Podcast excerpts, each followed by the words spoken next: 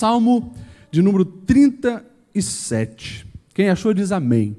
Diz assim a palavra do Senhor, eu vou ler na versão NVI, que diz: Não se aborreça por causa dos homens maus, e não tenha inveja dos perversos. Pois como o capim logo secarão, como a relva verde logo murcharão.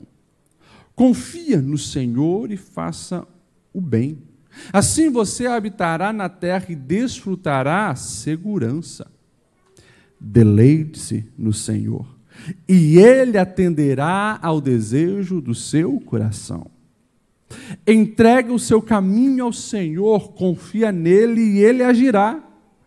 Ele deixará claro como a alvorada que você é justo e como o sol do meio-dia que você é inocente. Descanse no Senhor e aguarde por Ele com paciência. Não se aborreça com o sucesso dos outros, nem com aqueles que maquinam o mal. Verso 8 e 9. Evite a ira, rejeite a fúria, não se irrite, isso só leva ao mal. Pois os maus serão eliminados. Mas os que esperam no Senhor receberão a terra por herança. Amém? Até aqui, pode se assentar.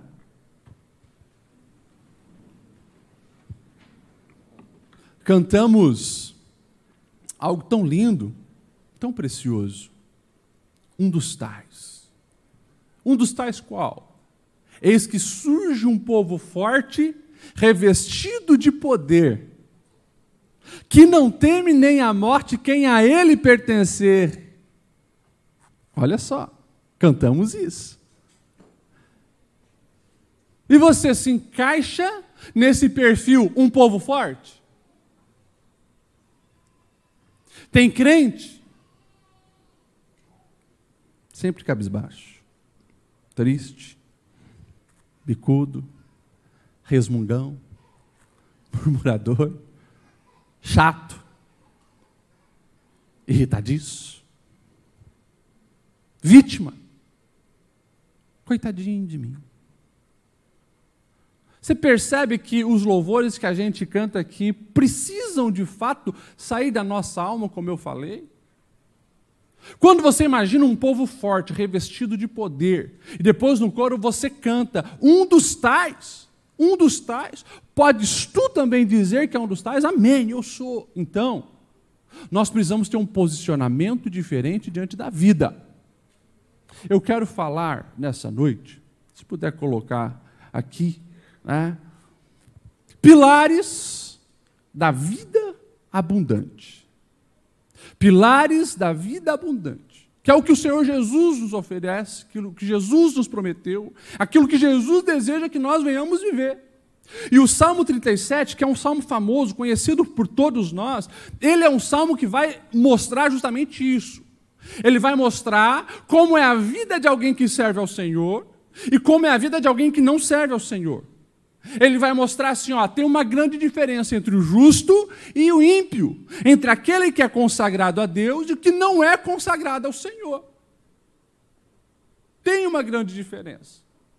E tem características de comportamento daqueles que de fato escolhem viver a maneira de Deus, aqueles que escolhem alicerçar a sua vida com pilares de uma vida em abundância.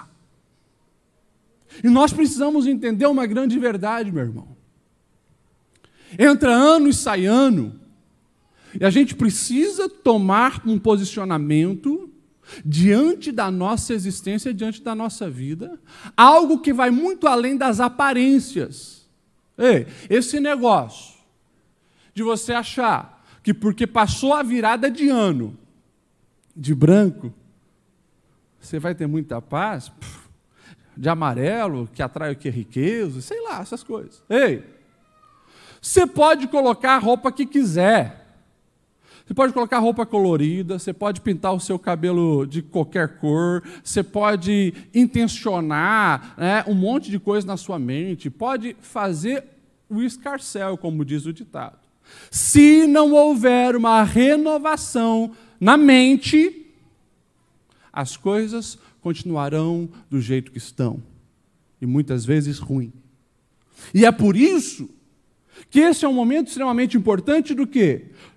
Da palavra, porque a palavra é o espelho da alma. A palavra é onde eu vou ver quais são os ajustes que eu preciso fazer na minha vida, a mudança, a transformação de mente que precisa acontecer para que de fato eu possa viver uma vida em abundância e construir esses pilares que me mantêm de pé.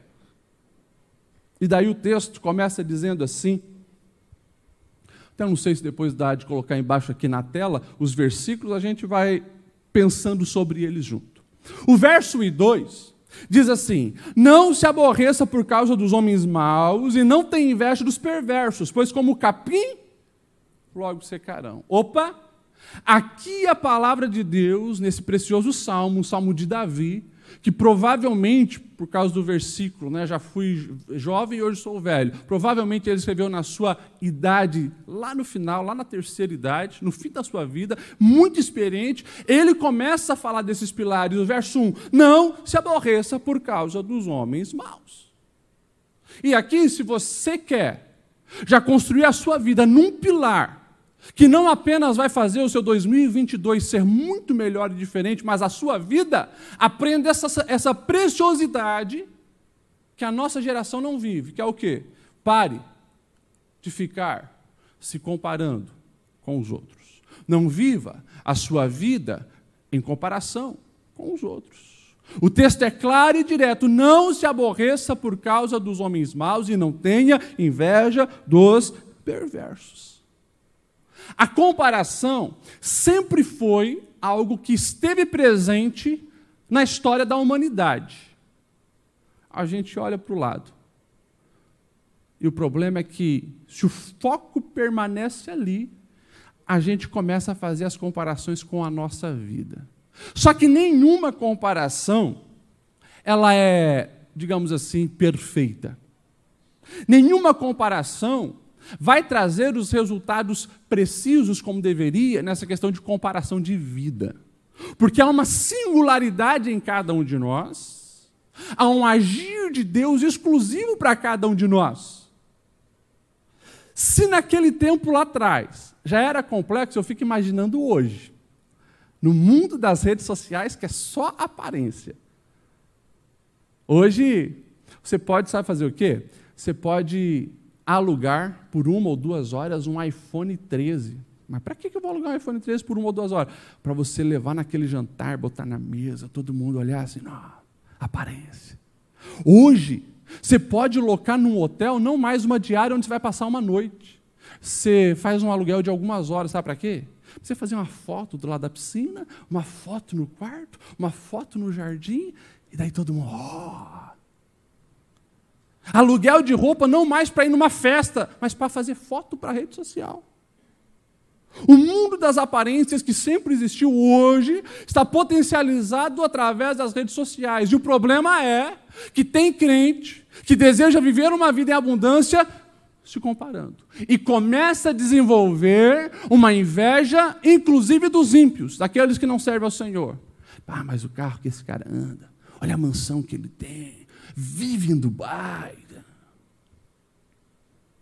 Nós precisamos ter um cuidado, porque isso gera prejuízos na nossa alma. A inveja vai abrindo brechas e outros males vão vindo junto. Se você pular lá para o Salmo 73, você vai ver o exemplo de Asaf. Asaf é aquele que era ministro do louvor no tempo do rei Davi. E no Salmo 73, que é um dos belos salmos, fala muito a respeito da vida, ele vai falar justamente disso. Ele vai dizer assim: ó, Deus é bom para com Israel. Quanto a mim, os meus pés quase se desviaram. Pô, ministro do louvor, falando que os pés quase se desviaram, e ele começa a descrever o motivo. Por quê? Eu tive inveja dos ímpios. E a descrição dele é muito, muito precisa, essa questão da comparação, porque é uma, é uma comparação burra. Ele mesmo depois vai dizer: Eu era como um animal irracional, porque ele olha para os ímpios, são felizes, tudo dá certo, gente bonita, cabelo bonito, dente bonito, aonde eles colocam a mão prospera, são ricos, são prósperos, não ficam doentes, a família está bem, tudo perfeito. E na crise de Asaf, ele chega ao ponto de falar o seguinte: em vão eu guardei o meu caminho, em vão eu me santifiquei, em vão eu me purifiquei. Porque se eu, que estou aqui consagrado ao Senhor, estou vivendo uma vida muito limitada, e aquele que não serve ao Senhor está vivendo dessa maneira, ainda bem que o Salmo 73 não acaba na comparação, porque ele diz assim: Eu estava nessa cegueira até que eu entrei na casa do Senhor. Ali ele vai dizer: a venda dos olhos caíram, e ele começa a enxergar aquilo que o salmista Davi aqui está dizendo sobre o fim dos ímpios, porque Asaf vai dizer: Eu comecei a perceber que o fim deles é terrível. E quanto a mim, Senhor, eu sempre estou contigo. Olha só, o privilégio da presença de Deus. Aqui Davi ele vai ainda falar no, no verso 7, 8 e 9: não se aborreça com o sucesso dos outros, nem com aqueles que maquinam o mal, evita a ira, rejeita a fúria, não se irrite, isso só leva a mal, pois os maus serão eliminados, mas os que esperam no Senhor receberão a terra como herança.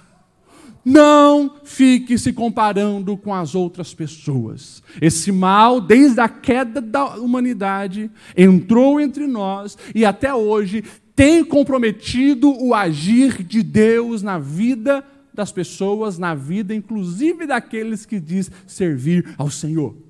Não caia nessa cilada, não caia nesse erro. Aquilo que Deus tem para você é lindo, é maravilhoso, você não precisa ficar invejando e cobiçando os outros. Se você vê o, o, o primeiro assassinato da Bíblia, lá na história de Caim e Abel, você vai ver que começa já com comparação. Porque Deus aceita a oferta de Abel, rejeita a de Caim, e Caim começa a fazer comparação. Ele chega diante do Senhor e começa a murmurar, o seu coração fica irritado. E daí ele vai falar com Deus, e eu acho muito interessante as perguntas que Deus faz. As perguntas que Deus faz é: por que você está tão furioso, Caim? Por que está tão transtornado? Olha só, se você fizer o que é certo, será aceito. Se não o fizer, Tome cuidado, porque o pecado está à porta à sua espera e deseja controlá-lo, mas é você quem deve dominá-lo. Vigilância no coração, para que a gente não venha cobiçar a vida dos outros, as coisas dos outros. Isso só leva ao mal. Porque quando você inveja, você está agindo com ingratidão, você está agindo de maneira insatisfeita com a vida. E você automaticamente começa a fazer o quê? Usar os seus lábios para murmuração. E outros pecados virão. Aqui eu não quero mensurar pecadinho e pecadão. Mas quando você dá o pé na inveja, reclamação, murmuração, a situação vai se agravar. O povo de Deus que sai do Egito eles começam a fazer comparação, porque, gente, já viu o que Deus fez por eles? Os milagres. Dez pragas, mar abriu, eles passaram a, a pé enxuto, pão cai do céu, água sai da rocha, coluna de fogo de noite, é, nuvem de dia para proteger do sol. Tinha tudo que precisava no meio do deserto. Mas daí vem a comparação. É, no Egito a gente tinha melão. No Egito a gente tinha pepino. Ou seja, aquilo que mais à frente vai acontecer, coisas absurdas como construir um bezerro de ouro, como não acreditar que Deus ia colocar eles dentro da terra prometida, já vem antes, com as comparações, com as reclamações e com as murmurações. Em nome de Jesus. Em nome de Jesus. Olhe através do espelho da palavra. Elimina da sua vida as comparações. Deus te fez único, Deus te fez única, Deus te fez singular. E aquilo que Deus tem para a tua vida é teu. O que, é que você precisa fazer? Em vez de estar focando nas outras pessoas, faz como Asaf fez, ele se corrigiu. Ele foi buscar experiência com Deus e acreditar que Deus tinha algo para a vida dele. E daí a conversão aconteceu. Meus irmãos, se tem algo que tem destruído vidas hoje, casamentos hoje, é a tal da comparação. Vigia. Agradeça a Deus pelo seu marido, agradeça a Deus pela sua esposa, agradeça a Deus pelos seus filhos, agradeça a Deus pela casa que você nasceu, agradeça a Deus por aquilo que Deus já te confiou. Pastor, mas quer dizer que eu não posso? Deve sempre melhorar. Sempre melhorar, mas jamais regado pela cobiça. Estabeleça alvos, estabeleça metas, lute por um crescimento em todas as áreas, mas vigia para que a inveja não domine o seu coração não faça comparações. Amém ou não amém? Mais um pilar está no verso 3 e 5 que diz assim: Confia no Senhor e faça o bem. Assim você habitará na terra e desfrutará a segurança. E o famoso verso 5 que todos nós conhecemos e gostamos muito. Entrega o seu caminho ao Senhor, confia nele, e o mais ele fará. Quantos aqui desejam ser abençoados por Deus? A maioria, alguns não. Escute bem. Deus deseja te abençoar mais do que você mesmo quer ser abençoado. Deus deseja te abençoar mais do que você mesmo quer ser abençoado. Mas o teu posicionamento precisa ser de confiança. E começa como? O texto é bem claro. Entrega o teu caminho ao Senhor. Quando você vai estudar no hebraico essa questão de entregar o caminho, fala dessa plenitude de vida. Você vai entregar a sua vida total ao Senhor. Não é partes, não é partes. Como tem pessoas confusas até o dia de hoje achando que a nossa vida é dividida em partes. Né? Essa é a parte familiar, essa é a parte profissional, essa é a parte financeira, essa é a minha parte religiosa. A minha parte religiosa, eu supro ela nos domingos à noite, quando eu vou na Assembleia de Deus da Rua São Paulo 890. Está errado. Deus nunca quis parte da sua vida. Deus sempre falou da totalidade da sua vida. O entregar o caminho ao Senhor é entregar toda a minha vida a Deus. Por mais que no domingo à noite eu vou para um momento de adoração mais formal, uma concentração, digamos, sem distração, porque daí eu não estou nos afazeres, mas a minha casa é do Senhor, como já foi falado aqui. A minha família é do Senhor, o meu carro é do Senhor, o lugar onde eu trabalho é do Senhor, aquilo que o Senhor me confiou financeiramente é dele, as minhas habilidades são dele, os diplomas que eu conquistei, na verdade, ele me deu são dele. Ou seja, nós precisamos entender que o pilar da vida é quando nós entregamos tudo ao Senhor. E, e deixa eu falar uma coisa para ti aqui, muito importante. Você pensa que isso é algo desafiador? que é você que, na verdade, está se doando ao Senhor, quando você que queria. Não, é, para com isso, para com isso. Isso é privilégio.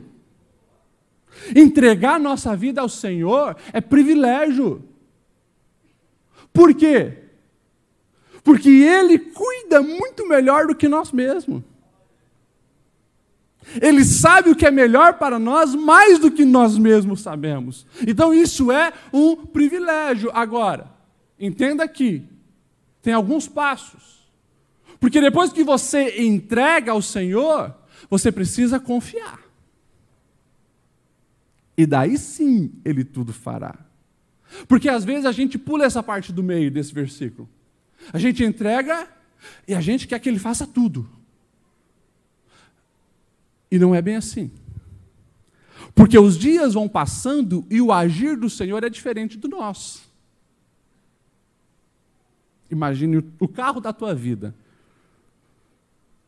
Você está dirigindo, de repente você encontra o Senhor e ele te encontra. Jesus, é você, vem cá, entra aqui. Jesus, não, não, não, não, não senta aí no carona. A minha vida é tua. Você vai sentar aqui no lugar do motorista, toma o volante, acelera, dirige a minha vida, Jesus. Daí, de repente, Jesus está dirigindo o carro da tua vida e você está ali do lado, aliviado. Você antes estava tenso, preocupado, com medo de bater, com medo que um desastre acontecesse. Você está tranquilo, leve, mas de repente, Jesus começa a entrar em algumas ruas que você não estava muito esperando que entrasse, não. Jesus começa a levar para umas estradas diferentes. E daí, geralmente, o que acontece é: uh, Jesus, Jesus, não, não, não, não, você não está entendendo onde eu quero chegar, não é bem por aí. Daqui, daqui a direção de volta, daqui. E você assume. E você vai conduzindo a sua vida. Por quê? Não confiou no que o Senhor estava fazendo.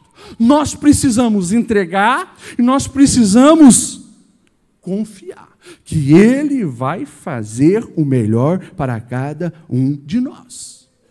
O profeta Isaías, ele vai ser usado pelo Senhor para deixar bem claro que os caminhos do Senhor são diferentes dos nossos. Os planos do Senhor são diferentes dos nossos, são muito além, são muito superiores, são muitos melhores. Só que os planos de Deus, eles não têm a mesma dinâmica, a mesma aparência do humano. É muito superior. E a gente precisa confiar. As histórias da Bíblia revelam isso. Hoje de manhã eu falava também sobre esse texto e eu veio no meu coração a história de Josué. A conquista da terra prometida. Você parou para pensar se você fosse participante do exército de Josué, ou lá na frente do exército de Gideão? Gente, vamos lá. Vamos fazer um exercício aí de imaginação. Josué depois de 40 anos com o povo andando no Egito, diz: Olha, Deus falou comigo, nós vamos entrar na terra prometida. Chegou o tempo, todo mundo faz festa. Aê, vai dar certo. Ah, nós vamos entrar. Qual a primeira cidade? Jericó. Pô, mas aquela dos muros altos já, aquela lá. Mas aquela é bem fortalecida, é fortificada. Não, mas é essa que Deus disse para nós entrar. Os dias vão passando. As semanas vão passando, daí alguém chega para Josué e diz: Josué, tá. A data de ir para Jericó, invadir Jericó está chegando. Sim, Deus já disse, vai dar certo. Ô Josué, cadê as catapultas? Cadê as escadas? Cadê o armamento? Eu estou vendo esse povo limpar e organizar trombeta, Josué. Não, mas é isso mesmo. Deus disse que nós vamos dar volta no muro e tocar trombeta. Se você tivesse lá, como seria?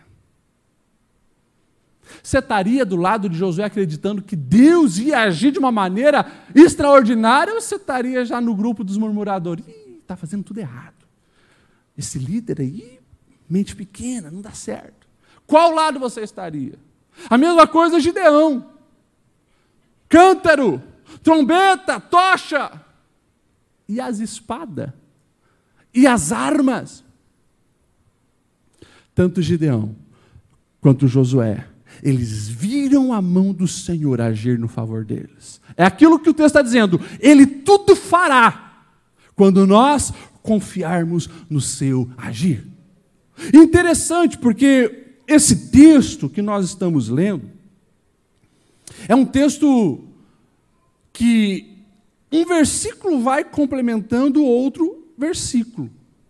E se você reparar, o que vem depois, ali no verso de número 6, é fantástico. O texto diz assim: O Senhor deixará claro como a alvorada que você é justo, e como o sol do meio-dia que você é inocente. Opa! Então vamos ler agora o 5 e o 6 junto. Entregue o seu caminho ao Senhor, confia nele e ele agirá. Ele deixará claro como alvorada que você é justo e como o sol do meio-dia que você é inocente. Sabe o que, é que o texto que está nos ensinando também? Vai se levantar inimigo, vai se levantar caluniador, alguém vai te difamar, alguém vai se posicionar contra o que você está fazendo. E quando isso acontece, você é gente, amém? Sabe qual é o nosso desejo como gente? Ah, pisou no meu calo, agora você vai ver. Hum, lá naquele grupo de WhatsApp dos parentes, que é uma benção. Né? Uma benção. Sai até faísca do celular. A tua vontade é o quê? Agora eu vou escrever uma carta aqui. Vou botar os podres dessa pessoa tudo aqui. Todo mundo vai saber. É aquele desejo de vingança. Aquele desejo. E daí o texto está dizendo: não é bem assim. Você entregou. Agora confia. E o mais, ele, ele, ele vai fazer. É por isso que o apóstolo Paulo, ele vai afirmar de maneira categórica, lá em Romanos 12, que Deus, o Senhor, é a nossa vingança. Isso é fácil, pastor Lediel? Mas não é fácil nunca. Porque a vontade era de matar mil. Mas a gente precisa escolher o caminho que gera a vida em abundância, esses pilares. Por isso que o texto vai dizer também: não tires, não te indignes, não fique alimentando esse teu coração com ódio. Entrega. Senhor, eu estou com vontade de matar a minha cunhada. Se depender de mim, é hoje. Mas eu estou entregando essa raiva diante de ti, Senhor. Eu estou abrindo meu coração diante de ti, Senhor. Ah, aquela pessoa na empresa, Senhor, está me provocando todo dia. Que vontade de pegar. Mas eu estou entregando. Eu confio no seu agir, Senhor. Eu confio que tu é a minha justiça, Senhor. Eu confio que o Senhor vai fazer alguma coisa. É assim. Então, que nós possamos todos os dias fazer isso, entregar, confiar e saber que o Senhor ele vai agir. Amém ou não amém? Olha só o verso 18, 19 e 20 desse Salmo 37, que coisa preciosa. O Senhor, Ele cuida da vida dos íntegros, e a herança deles permanecerá para sempre. E eu amo o verso 19, porque o verso 19 fala muito da nossa situação, muito atual. Em tempos de adversidade, não ficarão decepcionados. Em dia de fome, desfrutarão fartura. E o verso, verso 20: Mas os ímpios perecerão. Os inimigos do Senhor murcharão como a beleza dos campos e desvanecerão como fumaça. Ou seja, é algo aparente que logo some. Não tem inveja dos ímpios. Confie no seu Deus. Se tem alguém fazendo mal, escute isso. Se tem alguém tentando mal contra você, existe a lei da semeadura. E por mais que o homem deu seu, jeitinho, Deus não falha nunca. A justiça vai acontecer. Entrega, confia, descansa. Mesmo quando você não entende nada. Uma vez eu falei que quando eu era adolescente, na nossa casa tinha um tapete. E aquele tapete era interessante. Se o vento batia ele, e ele virava, você olhava para ele e achava a coisa mais estranha. Porque tinha um bordado naquele tapete e um fio era para cá, um outro para cá, um outro para lá. É, era um monte de coisa assim, linhas que você não entendia nada. Mas quando ele estava do lado certo, pensa numa paisagem bonita, lago, montanhas, uma casa, coisa linda. E um dia Deus ministrou ao meu coração naquele tapete. Porque Deus falou: é assim a vida. De um lado é a ótica humana. Você não entende nada. Deus, mas por que meu caminho está indo para cá? Por que está acontecendo isso comigo? Por que a minha família está assim? Mas por que? A gente não entende. Mas vai chegar um dia onde Deus vai te levar para um patamar mais elevado de compreensão. Vai virar do lado certo, você vai entender. Você vai dizer: Deus, eu não estava entendendo, mas tudo que tu faz é perfeito. Por isso, nós precisamos confiar no nosso Deus. Confia no seu Deus. Depois, o verso 4, mais um pilar precioso para quem deseja viver uma vida em abundância. O texto na Almeida diz assim: Agrada-te do Senhor. Nessa NVI diz assim: Deleite-se no Senhor e Ele atenderá o desejo do seu coração. Às vezes as pessoas da igreja até memorizavam esse texto né, na Almeida, dizendo: agrada o Senhor. Ei, presta atenção. O texto não está aqui dizendo para você agradar o Senhor. É uma coisa boa. Mas leia do jeito certo. Agrada-te do Senhor. Essa versão NVI é mais, mais fácil de compreender ainda. Deleite-se deleite no Senhor. A NVT, que é a nova versão transformadora, eu acho ela ainda mais fácil de compreender, porque diz assim: busque no Senhor a sua alegria, e Ele lhe dará os desejos do seu coração. Sabe o que esse texto está dizendo? Presta atenção nisso aqui. Isso é chave para você viver os projetos de Deus na sua vida. Isso é chave. Está dizendo que todo ser humano é apaixonado por alguma coisa. Todo ser humano vai ter algo que faz o seu coração disparar. Vai ter algo que faz os seus olhos brilhar. Todo ser humano. E daí o texto está dizendo: quando o Senhor é que faz o seu coração bater forte, você tem desejo por Ele, você quer estar na presença dEle, você quer ver para Ele, Ele vai atender aos desejos do seu coração. Todos nós neste lugar precisamos todos os dias aprender a ser mais apaixonado por Deus. As pessoas hoje vivem aquela obsessão pelo dinheiro, é o cifrão. Vê dinheiro, o coração dispara. Vê uma oportunidade de ganho estrondoso, ela fica cega. E claro, tem um monte de gente aproveitando isso para dar golpe aí. Né? Obcecada. Dinheiro. Outros é por um vício, uma bebida, numa droga, não sei, mas faz loucura por isso. Outros colocaram outras pessoas no, no trono do coração, não sei. Mas há algo que precisa estar sempre no centro da nossa vida é o Senhor, porque nós fomos feitos para Ele. E nós precisamos alimentar todo dia esse desejo de querer mais o nosso Deus. Ano retrasado eu preguei aqui do Salmo 27, a oração de Davi. Uma coisa eu peço ao Senhor, e eu a buscarei. Que eu possa morar na casa do Senhor todos os dias da minha vida e aprender da Sua palavra no Santo Templo. Olha isso, o que ele está falando? Tem uma coisa, Senhor, que eu quero mais do que todas as outras: é a tua presença. Mesmo Davi, que não era perfeito, errante, vacilão, adúltero, mas quando ele pecou, Salmo 51 é a confissão dele, ele vai dizer: Senhor, não retires de mim o teu Espírito Santo. Desejo pelo Senhor. Eu amo Paulo. Paulo, ele vai ser bem direto. Ao escrever aos Filipenses, capítulo 3, verso 7, ele vai dizer assim, ó, presta atenção na declaração de Paulo. Isso precisa estar na nossa vida, meus irmãos.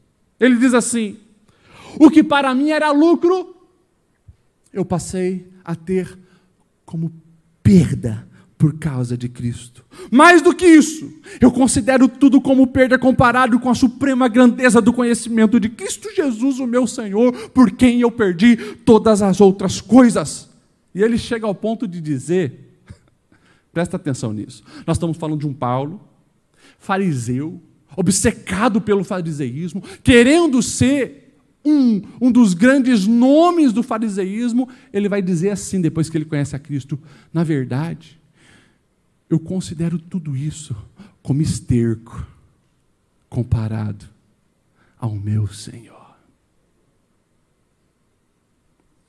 Você pode fazer essas afirmações na sua vida? É simples a gente responder isso. É simples. Faz quanto tempo que você não tem aquele desejo de entrar no seu quarto, fechar a porta e derramar a alma aos pés do Senhor? A gente precisa aprender, nós, Falo nós que estamos aí mais tempo na igreja. Eu sempre estive na igreja, desde que me conheço por gente. Escute, a gente precisa aprender com os novos convertidos. O novo convertido é aquela pessoa que muitas vezes nós, pastor, ficamos preocupados e às vezes queremos mandar ela embora para casa, sabe por quê? Ela está aqui na segunda, na terça, na quarta, na quinta, na sexta, no sábado, todo dia. E ela chega, pastor, eu quero mais. Quando vai ter uma vigília, pastor, eu quero mais desse Deus, porque ele encontrou uma fonte que sacia a alma e ele quer o Senhor todos os dias, todas as horas, todos os momentos. Às vezes nós nos acostumamos com o sagrado e passa dia sem orar, sem meditar a palavra. Nós precisamos ter o Senhor como nosso deleite, a fonte principal do nosso prazer e da nossa alegria, o Senhor. Quando isso acontece, olha só o que, que o texto diz, que é um desejo humano. Quem não quer ter os sonhos realizados? O texto diz: Ele atenderá aos desejos do teu coração. E quando o Senhor não atende os desejos do teu coração, é para o teu bem, porque só vai ter os desejos plenamente atendidos qual cujo coração está rendido ao Senhor. Quando você se aproxima de Deus, o teu coração se converte, os teus desejos mudam, aquilo que você quer alcançar na sua vida é transformado. Por isso, é muito fácil o Senhor dar, porque o teu coração está convertido e os teus desejos são bons. Meus irmãos, que preciosidade da palavra de Deus nós estamos tendo aqui. O desejo pelo Senhor, a fome de Deus. Se você pegar os heróis da fé, você vai ver que todos eles agiram dessa maneira. Uma fome pelo Senhor, um desejo de conhecer mais a Deus. É o Moisés, lá no Êxodo 33. Ele tem um diálogo com Deus, pedindo: Deus, não nos abandone, porque o povo estava reclamando, murmurando. Deus diz: Moisés, eu vou matar esse povo. A partir de você eu vou começar um novo povo. Deus, não faça isso. E fica ali questionando, dialogando, e Deus cede. Deus está bom, Moisés, você me convenceu. Eu não vou abandonar esse povo, eu vou na frente. Que mais que você quer? E aquele que já tinha passado pelo menos 40 dias vendo a glória de Deus no Monte Sinai ele disse: Senhor, mostra-me a tua glória. Eu quero é mais de ti. Por que, que você acha que Jesus, o Deus encarnado, nas suas mensagens ele faz duas comparações que eu acho perfeita. Ele vai dizer assim, se eu não estou enganado, João 6, eu sou o pão da vida. E lá com a mulher samaritana, em João 4, ele vai dizer: Eu sou a água viva. Você parou para pensar sobre isso? Jesus faz a comparação dele com os elementos básicos da subsistência humana, pão e água, cujo, se você não tiver, você morre. Algo que você precisa todos os dias. Por isso ele faz essa comparação. Nós precisamos dele é todos os dias. Não tem como você abrir mão do seu Deus. Se você quer ter uma vida em abundância, deseje o Senhor todos os dias. Que a tua fome espiritual seja pelo Senhor e você busque isso intensamente. O pastor Tozer ele dizia uma frase fantástica para nós como igreja. Há uma compreensão já diabólica, diz ele, que diz que uma vez que nós encontramos o Senhor é o suficiente e não precisamos mais buscá-lo. Escute isso. Tira da sua mente essa ideia de que uma vez na vida a gente precisa aceitar Jesus e isso basta para a gente ir para o céu. Tira isso da tua mente. As pessoas acham que vai acontecer uma, uma mágica, um negócio místico. Sim, a Bíblia diz que nós precisamos confessar publicamente que Ele é o nosso Senhor. Mas isso não fala uma vez na vida e uma mágica vai acontecer. Isso fala de um posicionamento diário diante da vida. Todos os dias nós precisamos estar aceitando Jesus, porque aceitar Jesus é escolher viver a maneira dele. Todos os dias nós precisamos declarar que Ele é o Senhor da nossa vida, porque senão nós mesmos tornamos o Senhor da nossa vida. Todos os dias nós precisamos aceitá-lo. E daí, nós vamos para o quarto filar, para nós finalizar, que é o verso 23 e 24, que fala assim: ó o Senhor firma os passos do homem, quando a conduta deste o agrada. Ainda que tropece, não cairá, pois o Senhor o toma pela mão. E o verso 27 e 28 diz: Desvia-se do mal e faça o bem, e você terá sempre onde morar. Pois o Senhor, verso 28, pois o Senhor ama quem pratica a justiça e não abandonará os seus fiéis. Para sempre serão protegidos, mas a descendência dos ímpios será eliminada. Primeira parte ali do verso 23. O Senhor firma os passos de um homem bom. Todos nós aqui, todos nós aqui queremos caminhar com firmeza no ano de 2022 e para o resto da nossa vida. Todos nós. Se eu perguntar aqui, quem quer viver cambaleando, andar inseguro, com medo, receoso, ninguém vai levantar a mão. Você já teve a experiência de caminhar num lugar que não é firme? Já teve que descer um morro naquele dia de chuva, um morro lamacento? É assustador. Você tenta se equilibrar. Quando você vai numa obra que está em construção, né, tem aquelas madeirinhas assim, que você tem que passar por cima dela. E os pedreiros, eles vão com carrinho de mão ainda, né? Levando 50 quilos. E a gente vai. Medo de cair, receoso, porque não é um lugar firme, não é um lugar seguro. A gente está assustado, com medo. Pode dar alguma coisa muito errada. Pois é, tem uma maneira disso não nos dominar, do medo não nos dominar, da incerteza não nos dominar, de nós não sermos ali é, levados e influenciados pela circunstância, como o pastor Lediel. O Senhor firma os passos de um homem quando a conduta deste o agrada. Você precisa agradar o Senhor. E isso acontece quando nós obedecemos. Você entende você está entendendo?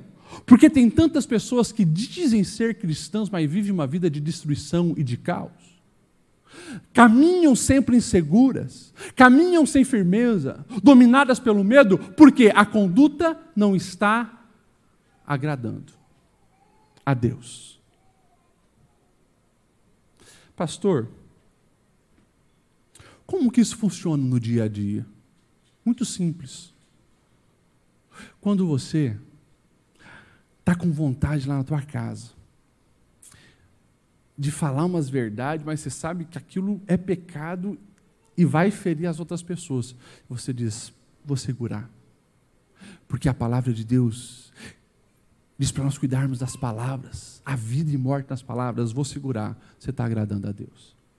Sabe aquele convite que você recebeu no teu WhatsApp, daquela piriguete? Ou daquele malandro pegador? Pois é. Você poderia começar uma conversinha ali, mas você falou: eu vou ser fiel ao meu marido, vou ser fiel à minha esposa. Você apagou, você bloqueou. A conduta está agradando a Deus. Sabe lá na empresa, quando você percebeu que pá, é só inverter esse númerozinho aqui, eu me dou bem. Consigo uma parte para mim, ninguém vai saber. Você diz: não, mas eu vou fazer a coisa correta o que é justo, o que é honesto, o que é de boa fama. Quando você tem esse posicionamento, Deus se agrada. Ele firma os passos. Você caminha com segurança. O medo não te domina. Você sabe que está fazendo a coisa certa. Pode ser que ninguém viu. Ninguém sabe que você está agindo com justiça, mas Deus está vendo. E Ele vai te abençoar. Agora, o oposto também é verdadeiro. O oposto também é verdadeiro. Ninguém viu, ninguém vai saber, mas você deu um jeitinho, fez a coisa errada, andou pulando a cerca. O pecado, o pecado, ele tem um salário. O salário do pecado é a morte morte espiritual, morte emocional, morte de propósito de vida, morte da alegria, morte da esperança, até muitas vezes a morte física. Então, fuja disso. Por isso o verso, o verso 27 é bem claro: desvia-se do mal e faça o bem, e você terá onde morar, pois o Senhor ama quem pratica a justiça e não abandonará os seus fiéis. Essa semana alguém fez uma pergunta para mim, pastor com a tua avaliação da pandemia, A pandemia para a igreja, quais os impactos e tal. Eu falei assim: olha, tem vários fatores que a gente precisa ponderar, mas no geral, a pandemia, a pandemia não define, a pandemia revela. Como assim, pastor? A pandemia revela o que está no trono do nosso coração, aonde a nossa fé está alicerçada, qual o nosso nível de espiritualidade, como está a nossa confiança no Senhor. Então, mesmo pessoas que estavam na igreja, brincando com a vida, brincando com o pecado, flertando com o mal, a pandemia se tornou a desculpa perfeita para. Mas tem um povo que sabe que vai passar céus e terra, vai vir pandemia e pandemia, mas tem uma rocha sólida para alicerçar a vida. É no Senhor Jesus. Quem era crente antes da pandemia ficou mais crente depois da pandemia, porque viu que o Senhor é o refúgio verdadeiro para a nossa vida. Isso aqui precisa todos os dias nos levar a um posicionamento de conduta, que é o que o próprio Jesus vai dizer. João 14, 15, muitas vezes já preguei sobre isso aqui. A fala de Jesus é direta e é clara. Ei, ei, não venha, não venha. Jesus, né, aqui eu estou parafraseando. Não venha com declaração para cima de mim, Jesus está dizendo. Eu sou o Criador da vida, eu conheço quantos fios tem na tua cabeça, conheço teu coração. Não venha com papinho para cima de mim, Jesus está dizendo. E João 14, 15, o texto é assim: Se vocês me amam, obedecerão aos meus ensinamentos. Se vocês me amam, obedecerão os meus ensinamentos. Não é possível enganar a Cristo Jesus. Tem uma maneira de nós demonstrarmos o nosso amor por Ele: é obedecendo os ensinos dele. Fora disso, a gente cai na categoria dos fariseus, porque os fariseus chegou um momento que eles viram que Jesus estava bombando. Todo mundo, né, querendo estar com Jesus, o homem faz milagre e tal. Os fariseus começaram a chamar Jesus de Senhor, oh, Senhor Jesus. Daí Jesus, conhecendo o coração dos camaradas, na hora, por que vocês me chamam Senhor, Senhor e não fazem o que eu digo? Não faz sentido a gente cantar louvores, declarar amor ao Senhor, se a nossa vida não condiz com essa palavra, com, os, com as instruções de Jesus. Então, meus irmãos, para nós finalizarmos, um dos pilares dessa vida em abundância é a obediência ao Rei Jesus. E é claro, isso tem um custo. Porque quando você escolhe algo, você está abrindo mão de outra coisa. Vocês escolheram estar aqui nessa noite, abriram mão de outros lugares que poderiam estar. Em todas as áreas da vida é assim. Você decidiu obedecer a Jesus, vai ter que abrir mão de alguma coisa. É um Daniel na Babilônia. Opa, opa, opa. O rei está oferecendo os manjares, as bebidas. Tá, mas tem coisa aí que não agrada a Deus. Os manjares da Babilônia recheados de promiscuidade, orgias. Eu prefiro ficar com a aguinha com a saladinha, mas agradar ao meu Senhor. E daí está lá, Daniel 1 e 8. Daniel propôs no seu coração não se contaminar com os manjares do rei e com o vinho que ele bebia. Nós precisamos fazer essa escolha todos os dias. Escolher o Senhor, amar o Senhor, querer o Senhor. E como você já ouviu muitas vezes desse púlpito, Jesus nunca deu o golpe do baú, ele não enganou ninguém. Foi bem claro e direto: quer vir após mim, primeira coisa, negue-se a si mesmo, tome a sua cruz e siga-me. Ah, não entendeu? Jesus contou uma historinha para ficar mais fácil. Um homem, ele encontra um grande tesouro num terreno. Sabe o que ele faz? Ele vai, ele vende tudo que ele tem, tudo, abre mão de tudo e vai lá e compra aquele terreno para ficar com aquele tesouro. Jesus está dizendo assim: Eu sou esse tesouro. Você quer a minha presença? Você quer a minha pessoa? Você quer viver o meu reino? Você quer ter experiência comigo? Abra mão de tudo aquilo que é passageiro. Abra mão daquilo que é supérfluo. Abra mão daquilo que não agrega. E a vida vai valer a pena e fazer sentido ainda dentro dessa categoria, para nós daí finalizar mesmo agora. O verso 30 e 31, que vai falar dessas escolhas. não apenas intencional, mas que começa nas palavras. O texto diz assim no verso 30: Pois a boca do justo profere sabedoria e a sua língua fala conforme a justiça. Ele traz no coração a lei do seu Deus e nunca pisará em falso. Meus irmãos, meus irmãos. Sabe quando Jesus, ele lá na frente, ele vai dizer assim: Pois a boca fala do que o coração está cheio as intenções da alma, elas começam a ser manifestas nas palavras. Por isso, dentro desse pilar da obediência, obedeça às instruções do Senhor com as tuas palavras. Cuida com as tuas palavras. Vigie as suas palavras. Não minta, porque o pai da mentira é o diabo. Não engane. Não fale mal. Não xingue e ofenda as pessoas. Você foi chamado, você foi chamado para construir, para organizar o caos, não ajudar a destruir. E daí lá na frente, Pedro, aquele que andou com Jesus bem pertinho, ele vai dizer assim, na sua primeira carta, 3 e 10. Pois quem quiser amar a vida e ver dias felizes, guarda a sua língua do mal e os seus lábios da falsidade.